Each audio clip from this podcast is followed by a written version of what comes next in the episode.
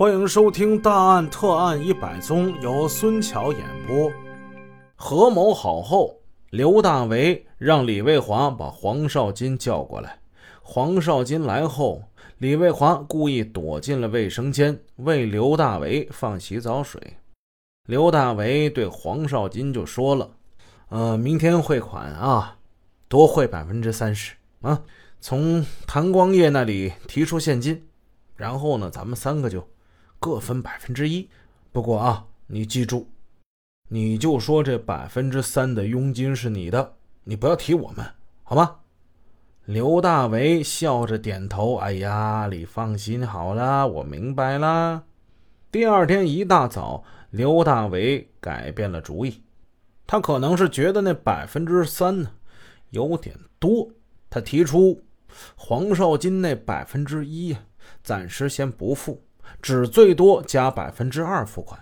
他就跟黄少金说：“今天呢，咱们先付百分之二十，你那百分之一呢，另外找一个账户汇，啊，这样就好办多了，是吧？”说着，把另一张汇票拿给黄少金看。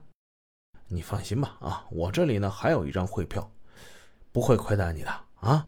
黄少金一笑，暗想：我他妈才不在乎你那百分之一呢，我要的是大头。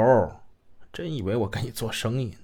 见到谭光业之后，黄少金当着刘大为、李卫华的面把刘大为提出加大货款百分之二的意思给说了。谭光业当即同意，这钱是你们的啊，汇到我这里再提给你们，这没有什么啊，反正这钱也不是我的，没关系啊。这话说的何等的露骨！钱，钱真不是你的，钱是国家的。你们愿意怎么分就怎么分是吗？黄少金的表现深得刘大为赏识，他对李卫华说：“黄少金这人吧，挺行啊，咱们得跟他起草一个长期合作的一个协议啊，让他作为我们在广州地区的代理人啊，以后每笔生意都给他百分之一的佣金。”就这样，在骗子与家贼密谋妥当之后。刘大为到广州的第二天，就把汇票交给了李卫华，让他加大货款百分之二，付给谭光业一百八十三万两千五百多元，比应付货款多付了四万四千五百多元。刘大为的广州之行犯了一个致命的错误，在携款临行之前。公司的领导再三的叮嘱他：“不见兔子不撒鹰，即在未得到公司收获客户修改的信用证的消息之前，绝对你不能把这钱付给谭光业，不能付他这货款，以免事情有变。一旦情况有变，那将给国家带来多大的损失呢？”然而，利欲熏心的刘大为。既未执行公司领导的决定，也不在事前向领导请示，他擅自的把一百八十多万元的巨款拱手交给了那伙骗子。这期间，吴宇石等人几乎没有间断与刘大为、李卫华的电话联系。刘大为有足够的机会向领导请示支付货款的事情，但是他没有请示。正相反，当公司领导后来在电话中问他这钱你是否是付了的时候，他欺骗领导说这钱我还没付呢，实际他早已经把这钱给了骗子了。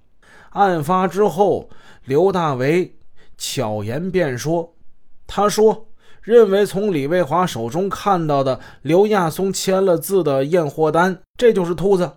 他认为这个兔子是是煮熟了的兔子，所以。他才撒了鹰，也就是付了款的。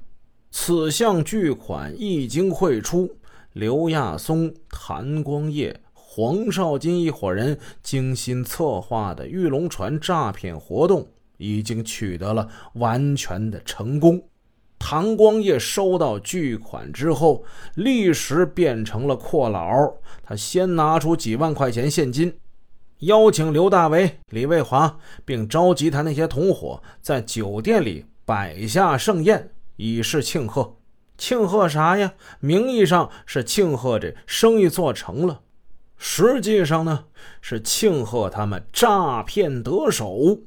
这帮几个月之前一贫如洗、囊中羞涩，连住宾馆都得数着还能住几天的这帮骗子，他们已经诈骗得手了。最具讽刺意味的是刘李二人，他们和这帮骗子们频频举杯，喝的是酩酊大醉。酒席上，那帮骗子们在笑。这两个被骗者呢，咱们把他们称为傻子吧，也在笑。骗子们发现这傻子比他们还开心，嗯，骗子们笑的声更大了。刘李二人丑态百出。之后，他们回了酒店。他们走后，黄少金向谭光业要出了五万元成捆的现金，用报纸包着，回到宾馆。趁着刘大为没在房间里，黄少金把这钱交给了李卫华。哎，先给李来包五万，其余的过两天再拿。李卫华当即收下了这钱。后来，他用母亲的名字在当地存了活期。诈骗来的巨款到了手后，那些入伙的骗子们便像是追星逐臭的苍蝇，蜂拥而来。他们要来分赃了，甚至展开了争斗。早在李卫华第二次飞来阳城，向谭光业支付第二笔玉龙船样品款三十五万元之后，刘亚松就向谭光业提出，说这个诈骗生意拖的时间太长了，耽误了他其他的生意。现在钱已经骗到手一部分了，他连催带要。谭光业拿出了十万，让黄少金给他送过去。黄少金交钱时对刘亚松说：“呃，这是十万块啊，你先休假。”一个“先”字表明了不止这些，后面还有。根据骗子们定的协议，刘亚松这个主要角色将拿到赃款的百分之三十五，也是最大的一份。刘大为把一百八十三万元货款付完之后。黄少金意识到该自己伸手了，他来找到谭光业。唐光业早就把瓜分赃款的计划方案计算好了，写在一张纸上。